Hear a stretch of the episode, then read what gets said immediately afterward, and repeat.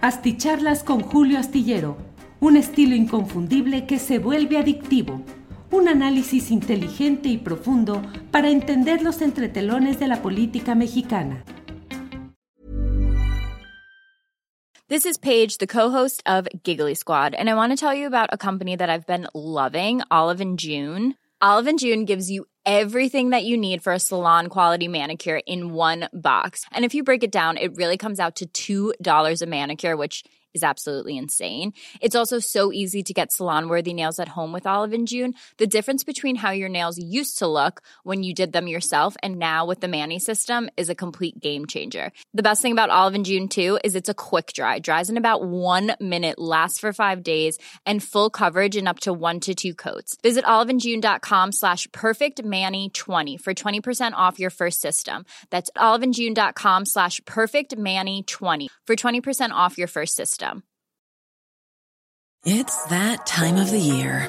Your vacation is coming up. You can already hear the beach waves, feel the warm breeze, relax, and think about work. You really, really want it all to work out while you're away. Monday.com gives you and the team that peace of mind. When all work is on one platform and everyone's in sync, things just flow wherever you are. Tap the banner to go to Monday.com.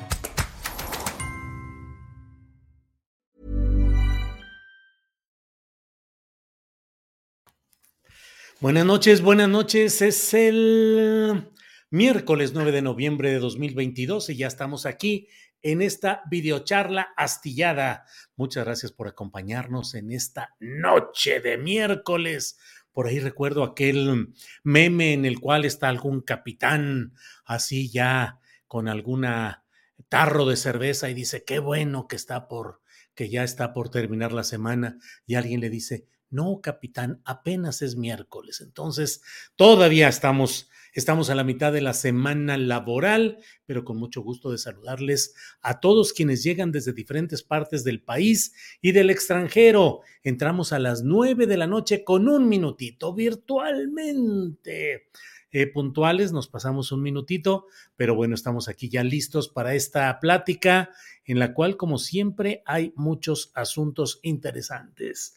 Eh, déjeme entrar primero que nada con el tema de lo que ha sucedido en Estados Unidos con las elecciones que aún faltan los datos precisos para poder saber exactamente los resultados, eh, el reparto particularmente en el Senado, en la Cámara eh, de Representantes, todavía eh, se mantiene el predominio del Partido Republicano, pero hoy el propio Joe Biden, eh, que usted sabe que últimamente realiza algunos movimientos y algunos saludos extraños a amigos imaginarios. Bueno, pero hoy ha dicho Joe Biden que finalmente la enorme ola, la ola electoral republicana que se decía que sería una ola gigante que iba a avasallar a los demócratas no se eh, produjo, que no hubo eh, tal, que ganaron algunos espacios desde luego, pero que no aconteció aquella ola roja gigante que se había advertido. Finalmente, en la política mexicana no crea que es mucho lo que para nosotros significa el que estén unos u otros en el poder. Finalmente, Estados Unidos, su gobierno, representa un conjunto de intereses que mantiene presencia y que es capaz de seguir adelante, casi, casi le diría que con o sin personaje formal en el cargo de presidente de la República. ¿Cuántos presidentes de Estados Unidos han sido pues instrumentos de las decisiones, las intrigas, las conjuras, las grillas eh, de los grupos de interés que en la Casa Blanca se mueven para sacar adelante sus proyectos y que luego haya una, eh, una boca parlante oficial que diga las cosas que convienen a esos intereses.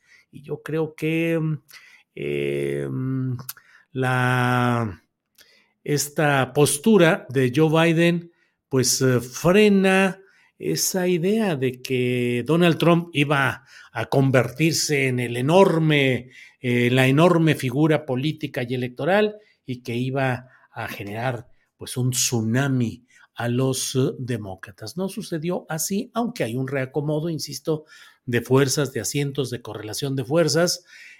Al propio Donald Trump le ha brincado ya un contrincante que es el gobernador eh, reelecto de eh, Florida.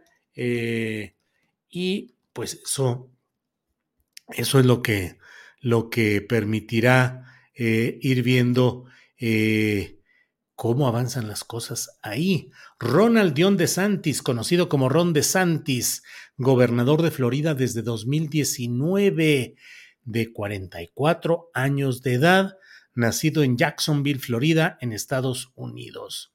Bueno, antes de ir adelante, déjeme saludar y agradecer a quienes han llegado en los primeros lugares de esta noche. Como siempre, muy agradecidos. Eh, like número uno, dice Víctor H. Cristóbal. Así es.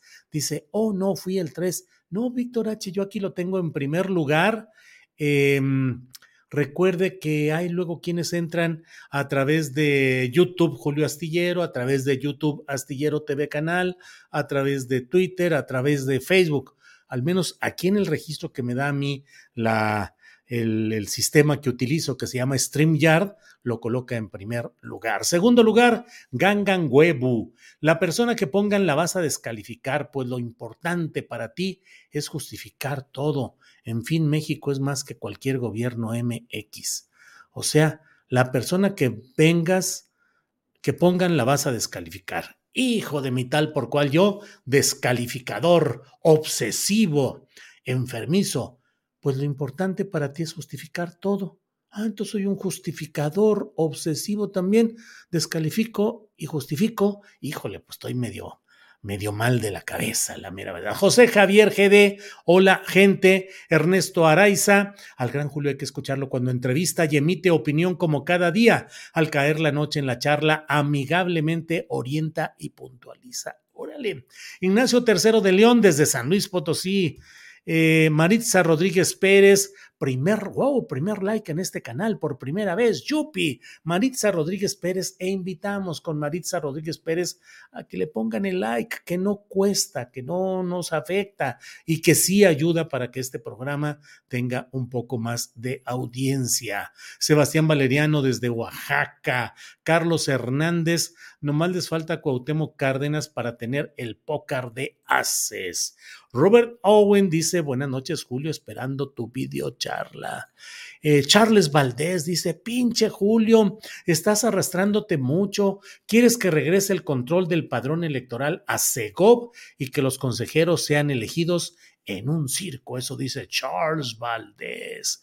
Julio, ¿qué le pasó a Anabel Hernández? Dice Felipe Sánchez pues nada en especial, digo, ahora sí que Anabel ha estado siempre en esa postura, no es nueva, y bueno, pues ahí está eh, manteniéndose en esa línea de razonamiento y análisis de lo que está pasando en nuestro país. Ana Dardon, aquí estoy, hoy llegué temprano y puedo saludar. Muchas gracias. Rubén Heredia, Julio, ¿consideras que la molécula y similares son una manifestación del neochayote? Saludos para ti y para todo el equipo astillero. Rubén Heredia, no me comprometo. Usted ya ve que luego eh, de por sí eh, está complicado. Bondan, el INE es como el IFE, pero mucho más caro. Bueno, pues justamente en este tema vamos a entrar, que es el tema, el tema relacionado hoy con esta eh, postura que, mire, a mí me parece que bien vale la pena y por eso es que hoy eh, he invitado para que nos eh, concentremos en este tema. Eh, dos asuntos. De uno de ellos escribo en la columna astillero que puede leer usted este jueves en la jornada. Y digo en pocas palabras que hubo un apocamiento escénico de los opositores al presidente López Obrador. verdaderamente es tan, es tan eh, rotunda la descalificación que hacen no solo del presidente López Obrador, sino de los resultados de los casi cuatro años de gobierno que lleva el político tabasqueño, que uno se imaginaría que hoy estarían en las calles volcados ya las multitudes deseosas de expresar públicamente su rechazo al dictador, autoritario, tirano, déspota y todo lo que le dicen a López Obrador.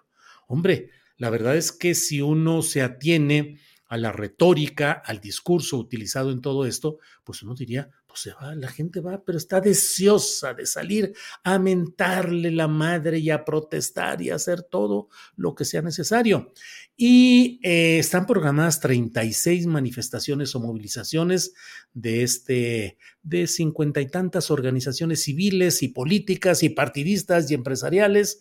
Y bueno, la verdad es que resulta eh, pues eh, interesante ver cuál es el músculo que llegan a mostrar estos grupos con ese discurso en el que México está pues ya no al borde del abismo, ya casi colgado y agarrado de una ramita a punto de irse, pero todo, el acabose, el acabose.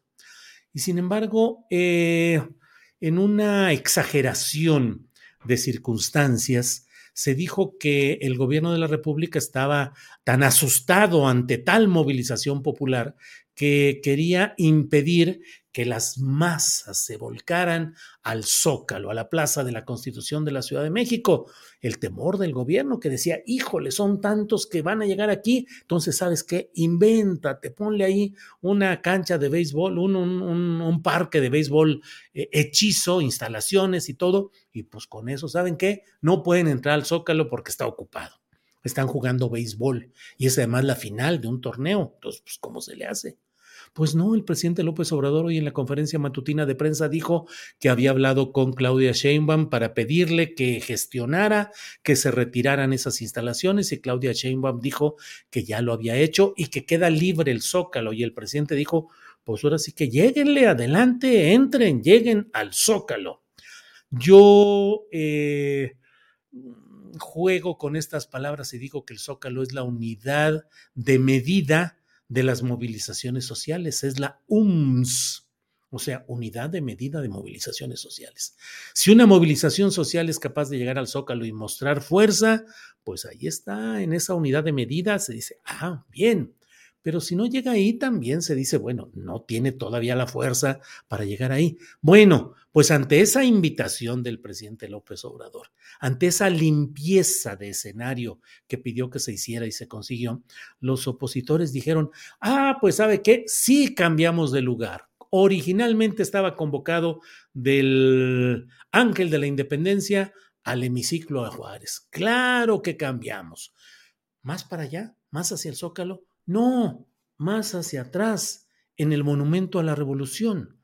Monumento a la Revolución donde, pues digo, dicho sea con todo respeto y toda eh, respeto, respeto a las organizaciones que no tienen aún una gran capacidad de movilización, pues ahí hacen movilizaciones lucidoras, digamos, se ven bien, se ve la enormidad del Monumento a la Revolución y cubriendo una parte o dos partes o según lo que sea la capacidad de cada, de cada organización, pues ahí se ve y puede lucir bonito y si se toman las, ya sabe usted que ese truco conocidísimo, que es el de no tomar desde arriba y viéndose todo, sino abajo a nivel de las cabezas para que se vea al fondo como que hay, pues entonces salen muy bien las gráficas y las imágenes.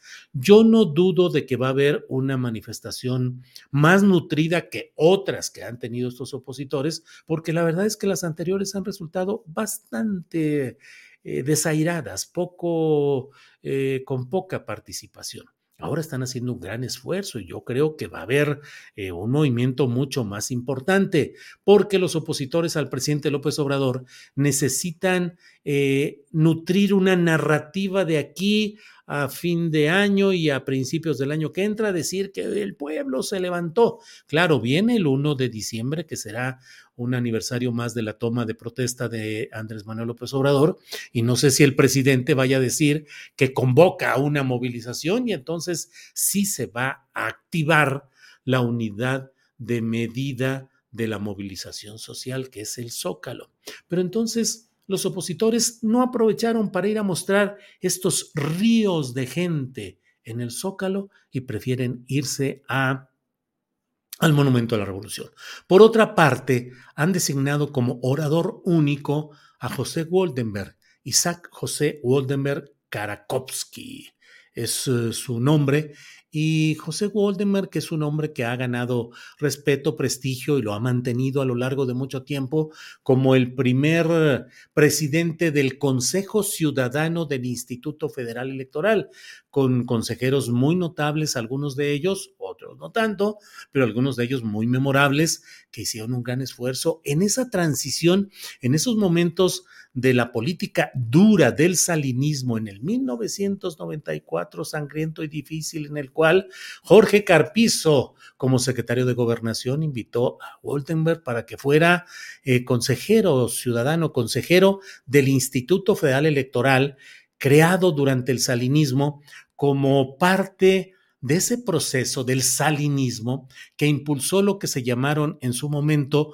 órganos constitucionales autónomos y que en el caso de Carlos Salinas de Gortari y luego de Ernesto Cedillo, pues fueron instrumentos para simular avances, cambios, concesiones a grupos de poder y en este a grupos eh, eh, políticos disidentes a reclamos sociales. Y en este caso había la enorme acusación contra Carlos Salinas de Gortari de que había cometido un fraude electoral contra eh, Cuauhtémoc Cárdenas en 1988 y entonces pues se inventó, se inventó Carlos Salinas, se inventó el Banco de México como organismo constitucional autónomo.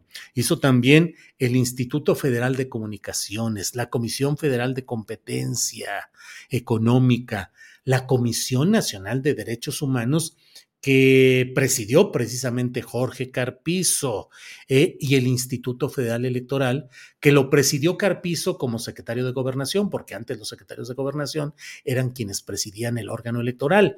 Memorable de manera nefasta, por ejemplo, el paso del secretario de gobernación Manuel Bartlett al frente del órgano electoral federal en 1988, pero así se movían las cosas. Salinas, pues, lanzó la idea de un órgano constitucional autónomo. Y el primer Consejo Ciudadano fue presidido por eh, José Woldenberg, que pudo sobrellevar las circunstancias políticas históricas del momento y pudo sacar adelante en un reclamo que era fuerte de que hubiera un avance en esta materia, pero que es distinto a lo que hoy se vive. A mí me parece, y es parte de lo que he titulado la plática de esta noche, que es eh, el símbolo equivocado. Woldenberg, en este domingo en el que lo han invitado que sea el orador único, es un símbolo equivocado, porque Woldenberg representa justamente la visión de ese IFE, luego convertido en INE, que es el instituto aparatoso, consumidor de enormes cantidades de presupuesto público, pero sobre todo afinadamente.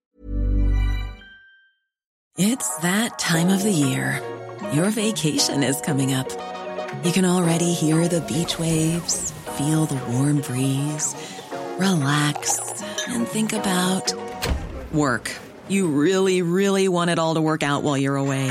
Monday.com gives you and the team that peace of mind. When all work is on one platform and everyone's in sync, things just flow wherever you are. Tap the banner to go to Monday.com.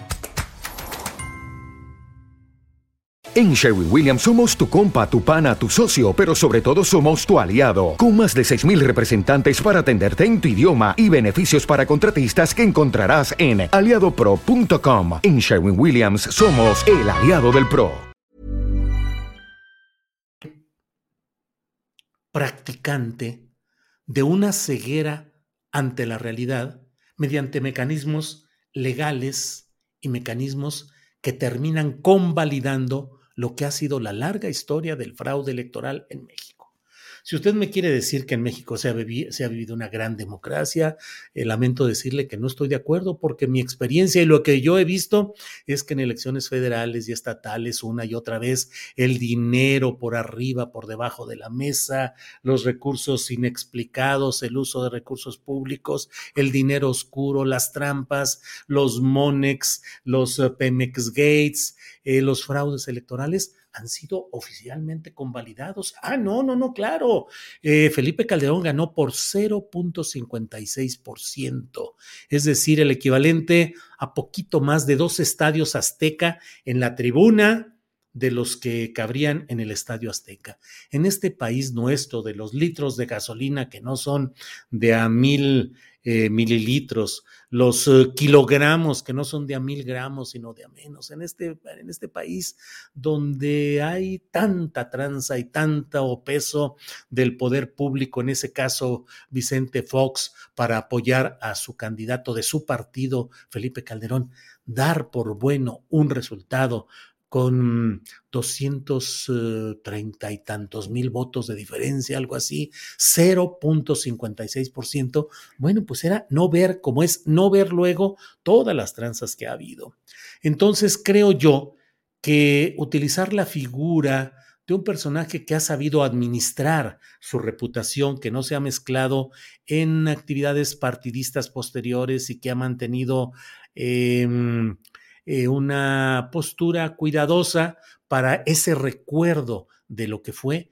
Ahora es un hombre que está en el activismo para defender ese mismo esquema, IFE, INE, del salinismo a lo que ha sido el peñismo, toda esa historia. Y justamente contra esa historia, contra ese paso del IFE al INE, contra ese IFE que supo sobrellevar las apariencias, como la Comisión Nacional de Derechos Humanos, creada para aparentar que se atiende los reclamos de los ciudadanos frente a los abusos del poder, aunque los administradores, los presidentes de las comisiones nacionales eran simples consumidores de dinero público y eh, pues alcahuetes de lo que finalmente se acababa haciendo y que nada más recomendaciones y alguna declaración y demás cosas, pero eran órganos que consumían mucho dinero para aparentar. Por eso me parece que el símbolo de eh, José Woldenberg es un símbolo equivocado, que es la evocación de lo que fue ese IFE, yo lo llamé, eh, en su momento hablé del eh, transsalinismo. Lo hice en una columna que escribí en la jornada, eh, como parte de mis eh, las columnas que he entregado a lo largo de 25 años. pues la verdad es que escribí esta columna en la jornada que se refería a este tema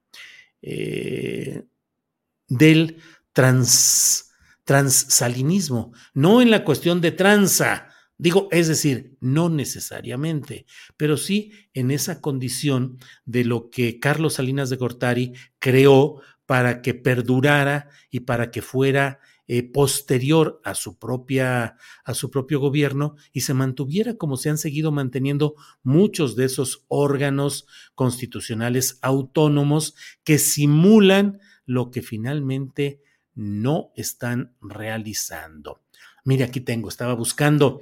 El viernes 3 de marzo de 2000, escribí la columna de 2000, hace 22 años y fracción, escribí una parte en la cual eh, hablé, así se llamó uno de los párrafos, en aquel tiempo le ponía como títulos a cada párrafo o a cada tema, y dice el transalinismo, en cursivas, transalinismo, porque es una palabra eh, eh, creada, es decir, es un neologismo, no, no está registrado eh, y no tiene registro en diccionarios ni nada, pero bueno, entre comillas o incursivas, el transalinismo. Y allí escribí, y ahí está otro de los representantes del transalinismo, trans que no proviene de tranza, como claramente debe entenderse. Mr. Luis Telles, para demostrar que lo que menos nos hace falta a los mexicanos son dólares y que preferimos recortar el presupuesto en renglones superfluos como la educación antes que recibir por nuestro petróleo fajos de dólares que mucha falta deben hacerle a nuestros queridos vecinos del norte. Y la mano pachona del narcotráfico. Y bueno, ahí seguí con este, esta referencia al transsalinismo. Entonces, pues esto lo estamos viendo y viviendo. Creo yo que hay una equivocación, creo que no es el símbolo exacto de lo que debiera de buscarse. La defensa cerrada de decir este IFE no se toca, híjole, creo que es al revés. Es este INE. Es ese IFE, el de Goldenberg y el INE eh, presidido por Lorenzo Córdoba, deben de tocarse, de tocarse y muy fuerte y a fondo. Estoy diciendo con esto que estoy a favor del proyecto de reforma que ha impulsado Morena y la 4T. No, no estoy exactamente a favor. Estoy a favor de que haya cambios profundos y me parece que la propuesta que se hace solamente es una propuesta que va a concentrar más, poder en el partido dominante que es Morena y que no tiene los elementos suficientes que esperaría uno, o al menos yo, que pudiese ser una reforma electoral trascendente, importante, con la visión puesta en los ciudadanos, en la sociedad y no en las cúpulas de los partidos políticos que van a mantener el predominio y que van a mantener el monopolio virtual de las postulaciones a cargos de elección popular en las élites partidistas que ahora van a ser más poderosas que nunca. Bueno, bueno, pues muchas gracias por escuchar este rollo que me ha aventado en este miércoles 9 de noviembre. Eh, Ana María Gutiérrez Vallado, hola Julio, nos gusta tu exitoso programa. Eres toda una referencia para crearnos una opinión más acertada. Gracias. Graciela Treviño Garza, cierto su comentario sobre el INE desde Reyes Heroles, pero la verdad esta marcha y eslogan del INE no se toca, dista mucho de mejorar la institución. Lorenzo y compañía de lo más abusivos y prepotentes. Graciela Treviño Garza, sí, déjeme decirle que aquella reforma que hizo, que impulsó Jesús Reyes Heroles como secretario de Gobernación durante... Eh, la presidencia de José López Portillo.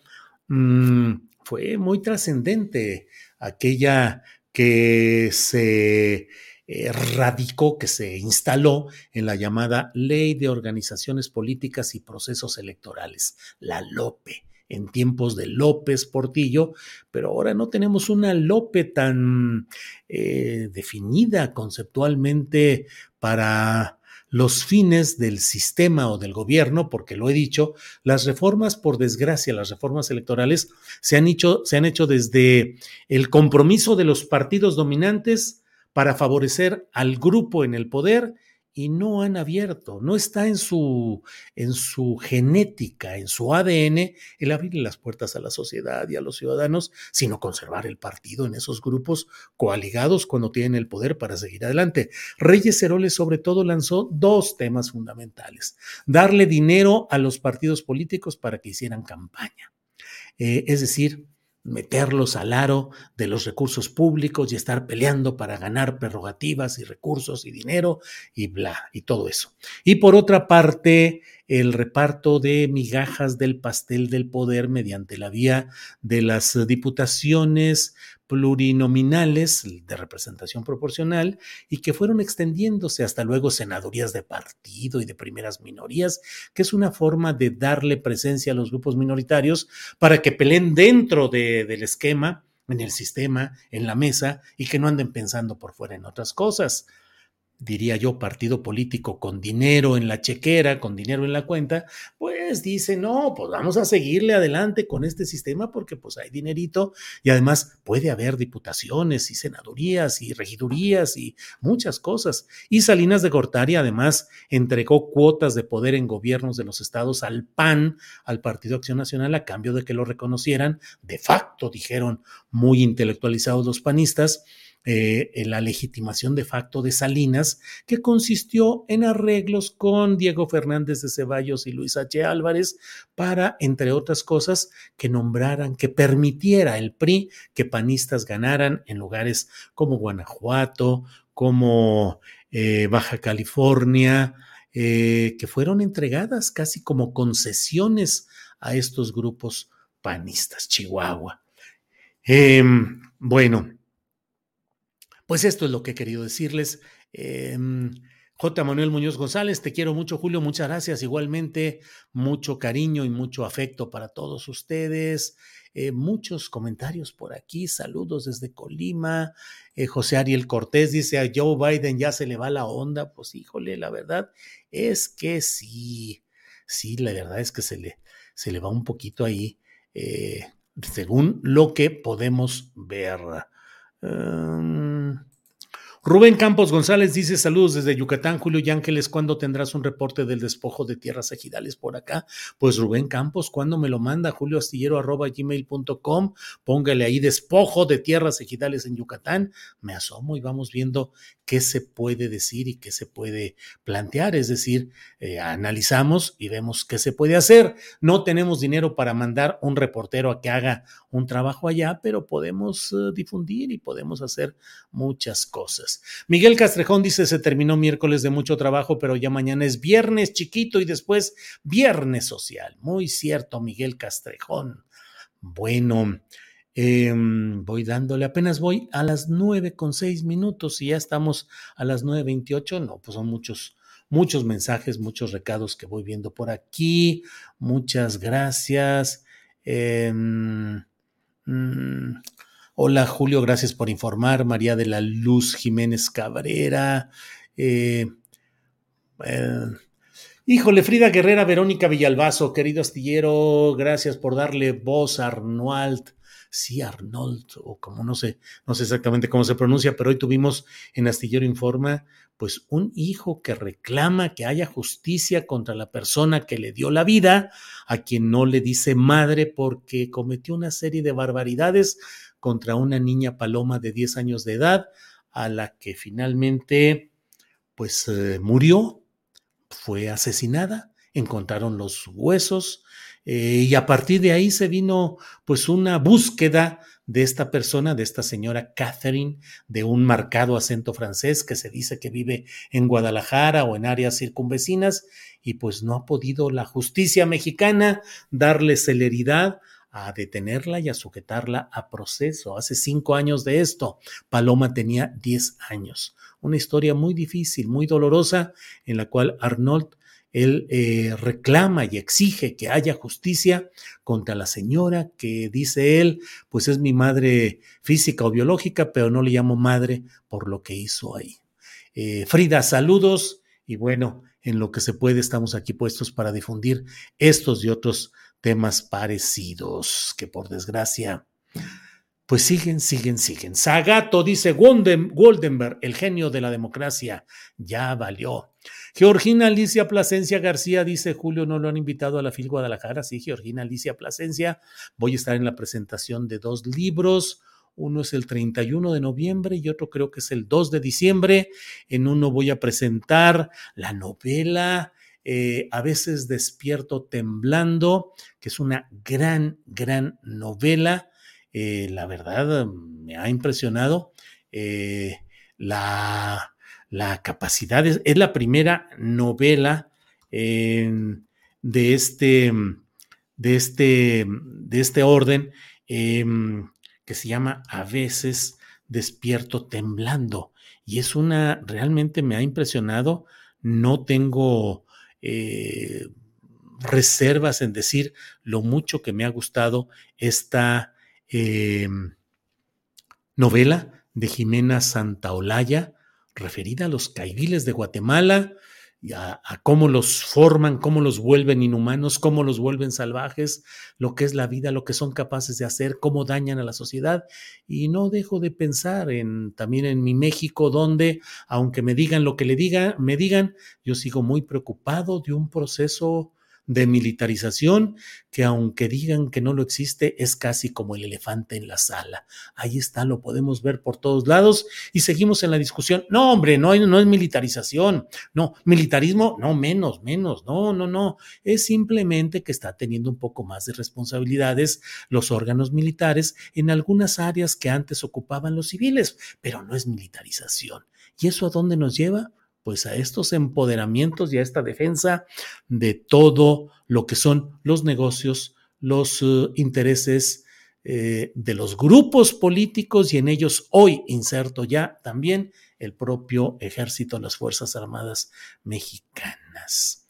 Bueno, pues muchas gracias por su participación, muchas gracias. Eh, Pepe Gamino, Julio para lo de la reforma electoral invita y entrevista a Pablo Gómez de la UIF. Pepe, en cuanto llegó Pablo Gómez, le dio entrevistas a todo mundo menos a mí. No sé por qué. Le dio entrevistas, buscamos, insistimos, planteamos. Pum, pum, pum. No. ¿Por qué? No lo sabemos. Y bueno, hemos buscado en otras ocasiones y la verdad es que dice uno, híjole, pues, ¿qué sucede para que estemos en la lista negra de entrevistas de ciertos personajes de la 4T que no quieren tener entrevista con nosotros? Pues bueno, nosotros seguimos insistiendo, pero bueno, créame que siempre con mucho interés eh, nos gustaría hablar con Pablo Gómez, pero bueno.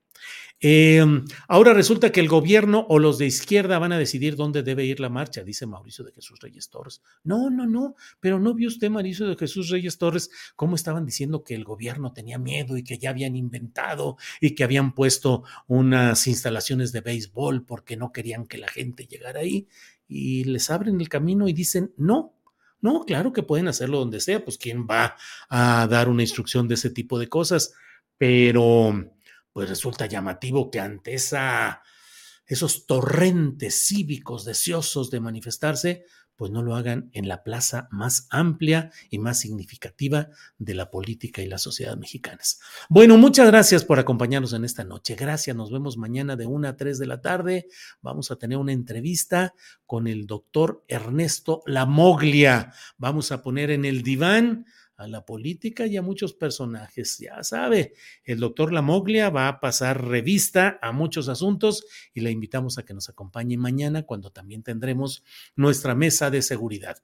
Nos vemos mañana de 1 a 3 de la tarde en Astillero Informa. Por hoy, gracias. Hasta pronto. Hey, it's Danny Pellegrino from Everything Iconic.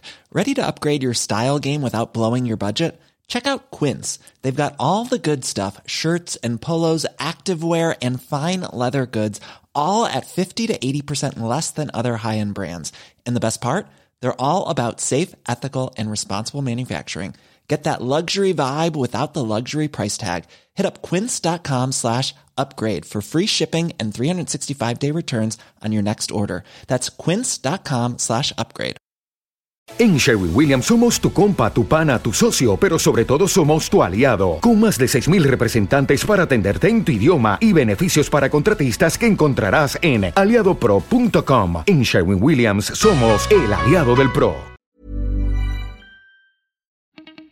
Para que te enteres de las nuevas asticharlas, suscríbete y dale follow en Apple, Spotify, Amazon Music, Google o donde sea que escuches podcast. Te invitamos a visitar nuestra página julioastillero.com.